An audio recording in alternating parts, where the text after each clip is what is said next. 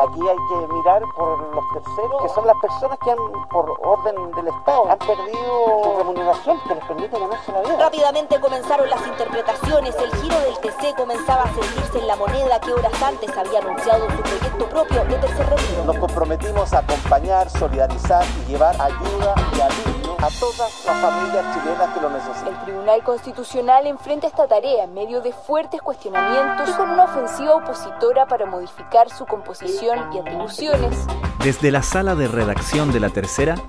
esto es Crónica Estéreo. Cada historia tiene un sonido. Soy Francisco Aravena. Bienvenidos.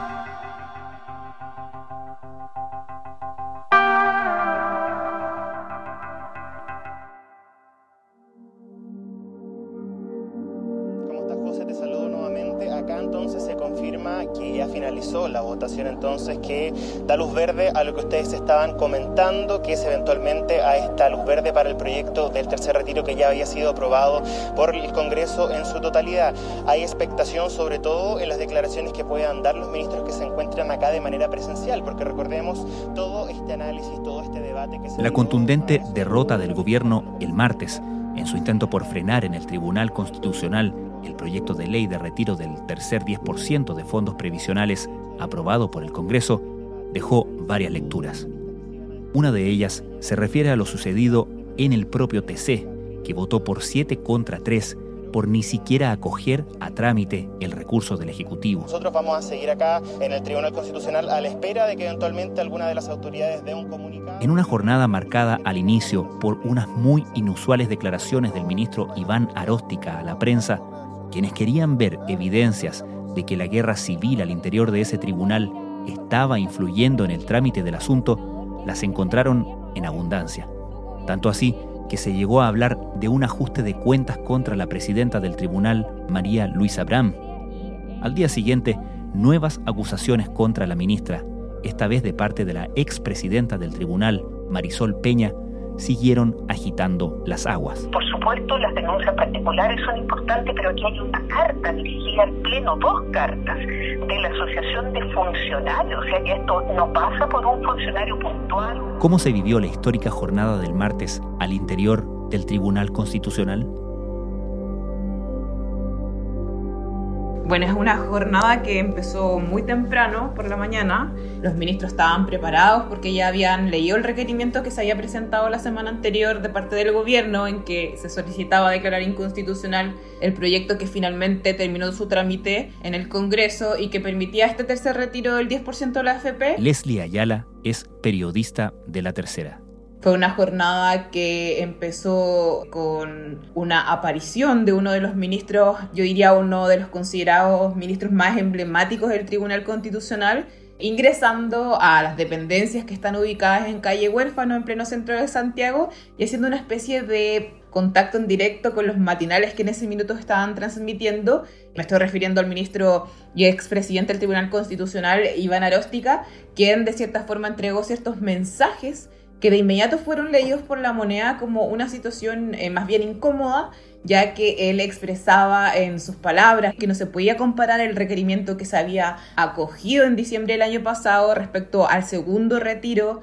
de fondos previsionales y que estábamos en una situación donde el Tribunal Constitucional tenía que considerar también el contexto y los requerimientos de la gente en medio de esta pandemia. Entonces, esa situación fue del todo sorpresiva. Muchos ministros que estaban esperando para conectarse. Recordemos que el tribunal está funcionando de forma mixta. Hay ministros que van al Tribunal Constitucional, como es el caso de Aróstica, y llegan hasta su despacho y en su despacho se conectan a estas sesiones de pleno que se hacen vía Zoom. Y algunos otros que tienen problemas de salud lo hacen desde su casa, como están laborando distintos tribunales del país a propósito de la pandemia. Entonces, cuando algunos de ellos que estaban en sus casas vieron esta situación del ministro Aróstica, hablando casi en cadena nacional porque todos los canales estaban conectados y fue bastante sorpresivo para algunos jueces esta intervención y el mensaje que se leyó de este ministro que Particularmente fue designado y puesto en ese lugar como ministro del Tribunal Constitucional por el propio presidente Sebastián Piñera. El fallo del Tribunal Constitucional no hay que leerlo solo en la parte resolutiva, que uno ganó y otro perdió, porque tiende a confundirse que nosotros dijimos, lo que no puede hacer usted sí lo puede hacer este otro. No es ese el fondo de la cuestión. El fondo de la cuestión, en el contexto de una prohibición del Ejecutivo de trabajar, cómo a esas personas, independientemente del monto de la remuneración que tengan, cómo cubren sus necesidades en este tiempo. Y eso fue un factor que para mí, voy a hablar en lo personal, que redacté ese fallo, para mí es fundamental. El punto central no es quién hace la ley.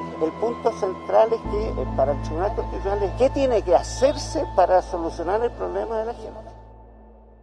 Leslie, ¿había manera de proyectar, de predecir cómo iban a, a pronunciarse los ministros a este respecto? Ya desde la semana pasada, algunas voces al interior del Tribunal Constitucional estaban planteando la incomodidad que significaba para ellos el que, por ejemplo, el presidente Piñera volviera a refugiarse en un tribunal que la vez pasada tuvo una votación muy estrecha. Recordemos que la vez que se acogió el requerimiento por inconstitucionalidad de esta iniciativa parlamentaria, fue un empate, es decir, acá no hubo un vencedor claro y solamente se le dio este triunfo al gobierno porque su presidenta, María Luisa Abraham, por la ley tiene un voto dirimente, es decir, como que su posición en este caso, que era acoger el requerimiento, valía más que el resto y ella desequilibraba la balanza hacia acoger el requerimiento por inconstitucionalidad de ese entonces proyecto. ¿Cómo están? Muy buenas tardes. Un empate que solo se dirimió por la votación de la presidenta del Tribunal Constitucional, María Luisa Abraham, ex jefa del segundo piso, ustedes lo recordarán, del presidente Sebastián Piñera durante su primer gobierno, una persona muy cercana al presidente. Entonces, en la actualidad, los ministros decían, bueno, el presidente nos de cierta forma arroga la responsabilidad de establecer si es constitucional o no este proyecto, pero a su vez, y esto fue también creo determinante para eh, los ministros, Vieron en cadena nacional como el domingo, previo incluso que se revisara eh, los primeros trámites al interior del Tribunal Constitucional, el mismo presidente presentaba un proyecto con las mismas características o similares del proyecto que estaba impugnando en el Tribunal Constitucional. La única diferencia obviamente era el tema de la iniciativa el otro era una iniciativa desde el Congreso y esta venía del Ejecutivo, pero solamente subsanaba una de las de los seis cuestionamientos que el propio Ejecutivo iba a hacer ante el Tribunal Constitucional. Entonces, ya habían ciertas señales de incomodidad al interior del Tribunal Constitucional. Y si bien algunos planteaban que en términos de forma igual se iba a abrir el debate y la discusión, fue en parte una especie de preludio que avisaba un poco cómo iba a venir la votación, esta intervención del todo inaudita o poco frecuente de un ministro del Tribunal Constitucional hablando en cadena nacional previo a resolver una situación tan importante y dando esta frase que impactó mucho en la moneda respecto a que ellos no solamente tenían que atenerse a la ley, sino que también ver cómo estaba la situación y el contexto de la gente en este minuto. ¿Cómo cayó dentro del Tribunal Constitucional una frase que parece, por lo menos a nivel de espectador, ¿no? Justamente contraria a lo que se dedica al Tribunal Constitucional, ¿no? ¿O me equivoco? Hay a quienes que señalan que los contextos igual son importantes porque tenemos que tener en cuenta que el Tribunal Constitucional no se rige por leyes en particulares, sino que es más bien el guardián de la Constitución y la Constitución siendo la carta fundamental que rige a todo el resto de las leyes, es una constitución de la República, pero es política. Entonces, de cierta forma, hay, algunos autores que plantean que los contextos son importantes para resolver conflictos constitucionales, pero claro, obviamente esto generó mucha sorpresa y también resquemor por parte de algunos de los ministros que ya veían en esta eh, especie de performance en las afueras del Tribunal Constitucional un mensaje que el ministro Aróstica estaba dando al gobierno, estaba dando la moneda y que obviamente era desfavorable. Yo creo que de ahí en más se sintió que iba a haber un desbalance en lo que había ocurrido la vez pasada. La vez pasada, en este examen de acoge a trámite, eh, también habían empatado los ministros. Pasó algo similar a lo que pasó en el fondo, salvo con unos votos cruzados. Y en ese, en ese acoge a trámite, Aróstica había acogido. Entonces, era un voto que se le estaba yendo la moneda en ese minuto a propósito de estos mensajes, a propósito de toda esta situación al interior, o sea, perdón, en las afueras del Tribunal Constitucional. Era un voto que ellos estaban, de cierta forma, perdiendo y lo leyeron así desde el propio Palacio de la Moneda. Ahí empezó la inquietud de aquellos ministros que estaban siguiendo la tramitación, como mucha gente también también lo estaba haciendo, que es una tramitación secreta, es un pleno que se realiza a puerta cerrada, donde no se graba lo que ahí se dice y que finalmente es dirigido por la presidenta del Tribunal Constitucional, eh, María Luisa Abraham, se dirige el debate y luego se vota. Entonces, fue una situación tensa, yo creo que incluso para los propios jueces que sabían lo importante de que iban a decidir en ese minuto y todas esas expectativas o columnas de opinión o toda esta análisis previo se estaban derribando poco a poco a propósito de este mensaje del ministro Aróstica. Inevitablemente, a quienes hemos seguido como espectadores esta verdadera teleserie o trama dentro del Tribunal Constitucional, en gran medida gracias a tu cobertura, podría haber parecido esta intervención del ministro Aróstica una especie de aviso de que también el conflicto que se ha venido desarrollando durante estos años en el Tribunal Constitucional estaba pesando e iba a pesar. Entiendo que aquí hay mucho de interpretación, pero en tu opinión, según lo que tú has reporteado, ¿cuánto crees que pudo haber pesado no solamente en el resultado, sino que en el tono del debate y de estas mismas declaraciones ese conflicto que todavía, por cierto, está abierto? Bueno, es cosa de ver lo que ocurrió en el debate previo a que se examinara esta coge a trámite el requerimiento del gobierno. Hubo dos incidencias, eh, recursos que se presentaron por parte de diputados y del propio senador independiente Carlos Bianchi, donde se solicitaba sacar a la presidenta del Tribunal Constitucional de esta decisión por haber sido el voto que dirimió la vez pasada, por haber señalado en entrevistas que el Tribunal Constitucional era una tercera cámara, que es uno de los cuestionamientos más importantes que desde el Congreso se le da al rol del Tribunal Constitucional. Entonces eso ya te marcaba de cierta forma que el conflicto no solamente se subsumía a lo que se requería en, en este libro presentado por el presidente Piñera, sino que también había un cuestionamiento directo a quien fue la jefa de asesores de la primera administración de Sebastián Piñera. Hola, ¿qué tal? Muy buenas tardes. Efectivamente, todo se está resolviendo aquí en el Tribunal Constitucional desde muy temprano. A las 9 de la mañana comenzó a sesionar el eh, Pleno del Tribunal Constitucional y de esta forma entonces comenzaron a debatirse en primer lugar la inhabilidad de eh, la presidenta de la, de la, corporación. Hablamos eh, de María Luisa Abraham, quien asume como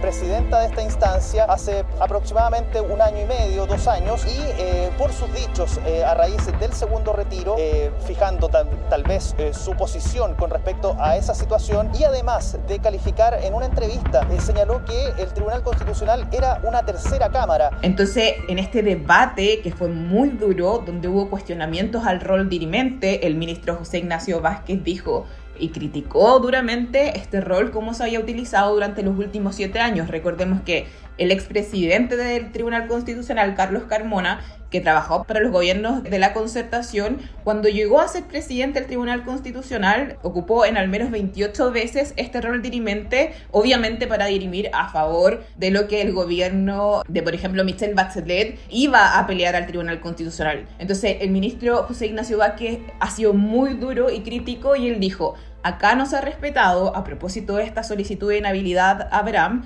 acá no se ha respetado el principio de ingratitud que le llaman a todos los jueces o altos cargos que necesitan a otros poderes del Estado para llegar a, a estas funciones y que lo más básico significa que una vez nombrado uno se tiene que olvidar de quién te nombró y no rendir ningún tipo de pleitesía a esa figura, en este caso eh, obviamente al presidente de la República, que fue quien nombró a María Luisa Abraham. Ahora, con todo, no la sacaron del debate porque hubo una votación que fue bastante estrecha. Se pensaba también que iba a haber una unanimidad de los ministros de que no habían causales para inhabilitarla, porque si no, todos los ministros que también de alguna forma han hecho pronunciamiento eh, respecto al mismo requerimiento del presidente Piñera la vez pasada, o que incluso van amigos de ellos, estrechos amigos, a litigar al Tribunal Constitucional, tendrían que inhabilitarse permanentemente. Sin embargo, la votación fue estrecha y eso un poco ya te marcaba la tensión que existe con la presidenta del Tribunal Constitucional de este sector que de cierta forma no le perdona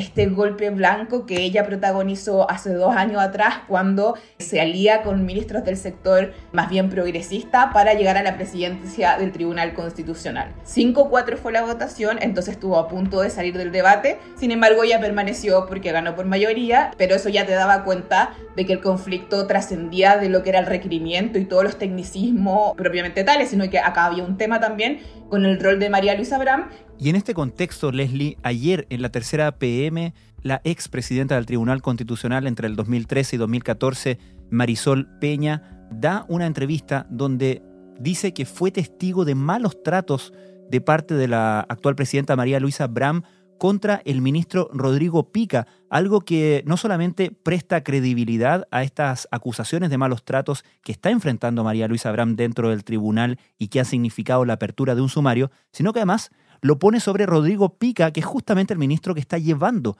la investigación al interior de ese organismo. ¿Cómo se explican y cómo caen estas declaraciones justamente el día después de la votación tan comentada del día martes? La verdad es que la enemistad pública que existe entre Marisol Peña y María Luisa Abraham cuando eran parte del mismo Tribunal Constitucional no es novedad. Entonces, el que se le critique tan duramente de parte de esta abogada a la actual presidenta eh, del organismo es solamente la consecuencia de una mala relación que ellas sostuvieron mientras participaban del mismo órgano colegiado. Ahora, la oportunidad que lo hace un día después de que Bram no logra aliar a su gente, recordemos que el ministro Aróstica y el ministro Juan José Romero son de la sensibilidad del mundo desde donde viene Bram, es decir, como son el ala más conservadora de, del Tribunal Constitucional y obviamente estas palabras no cayeron bien al interior del Tribunal Constitucional en los aliados de María Luisa Abraham porque de cierta forma sentían que venía a ser parte de ya perpetuar eh, la mala jornada que habían tenido ayer, en particular la presidenta del Tribunal Constitucional. A ver, en primer término, en primer término quisiera decir que a mí lo que más me ha impactado de, toda esta situación de saber que, de los maltratos laborales al interior del Tribunal Constitucional es que como ministra y como presidenta siempre sostuve que el mayor capital que tenía el Tribunal Constitucional son sus funcionarios. Ahora, esta situación que revela Marisol Peña a la periodista Javiera Matus en la tercera PM es delicada porque justamente lo que tú planteabas, ella sostiene haber sido testigo de malos tratos de Bram al ministro Pica cuando éste ejercía no como ministro, sino más bien como secretario del Tribunal Constitucional. Y el ministro Pica se encuentra hoy día desarrollando una investigación por los mismos cargos, es decir, acoso, supuesto acoso o maltratos laborales de parte de la presidenta del Tribunal Constitucional a diversos funcionarios. Entonces, ¿Existe una causal de implicancia que podría levantar María Luisa Abraham y su abogado Luis Cordero para sacar a Pica del caso? Bueno, hasta el momento no se ha realizado ninguna petición en concreto, pero es algo que podría suceder y que de hecho todos los ministros del Tribunal Constitucional están viendo atentamente a propósito de estas palabras por parte de la expresidenta Marisol Peña en contra de María Luisa Abraham. Y, en cuanto a me consta, lamentablemente yo durante el tiempo que fui ministra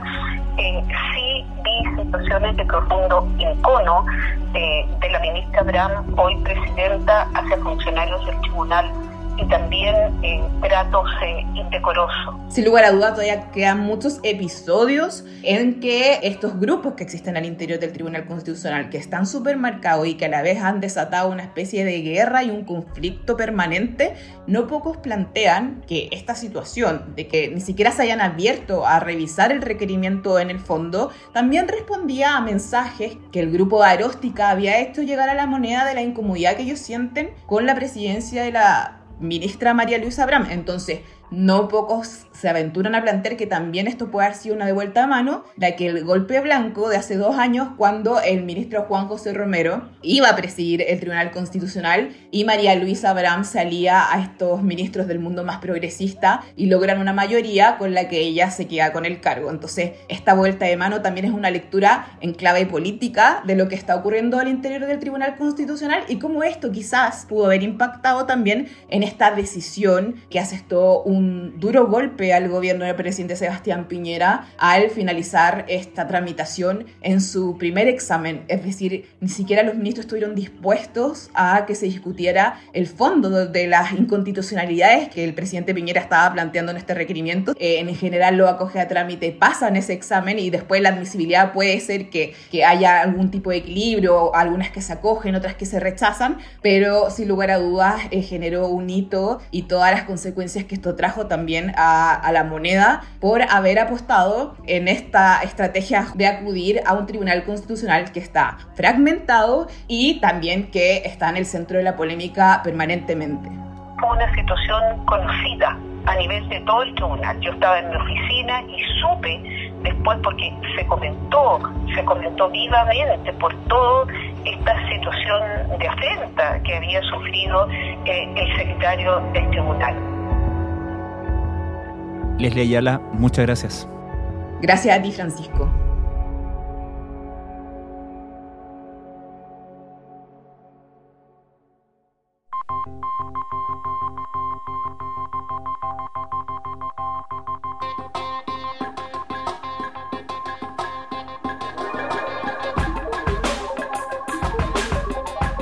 Crónica Estéreo es un podcast de la tercera. La producción es de Rodrigo Álvarez y la edición de quien les habla, Francisco Aravena. La postproducción de audio es de Michel Poblete. Nuestro tema principal es Hawaiian Silky de Sola Rosa, gentileza de Way Up Records. Nos encontramos mañana con un nuevo episodio de Crónica Estéreo, el primer podcast diario de actualidad de Hispanoamérica.